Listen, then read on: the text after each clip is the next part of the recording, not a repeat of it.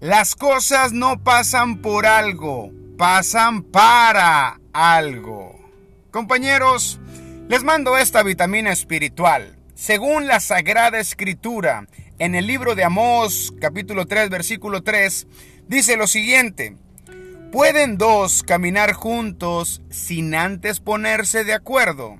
Ruge el león en la espesura sin tener presa alguna Gruñe el leoncillo en su guarida sin haber atrapado nada. Cae el pájaro en la trampa sin que haya carnada. A veces nos preguntamos por qué me sucedió esto a mí y no para qué.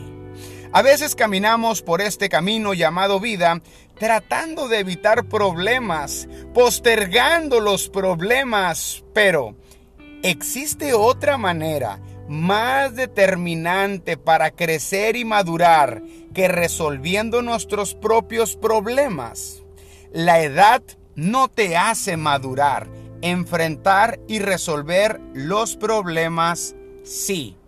El buen marinero no se hizo experto con el mar tranquilo y el pato es feliz en el charco porque no conoce el río.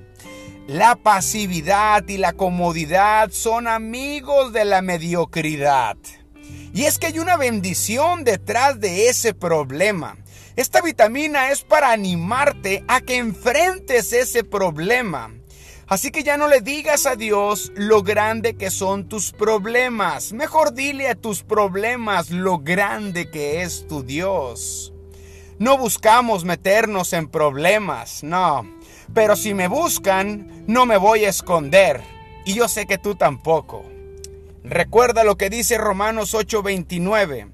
A los que aman a Dios, todas las cosas les sobran para bien. Es decir, todo lo que suceda tiene un propósito.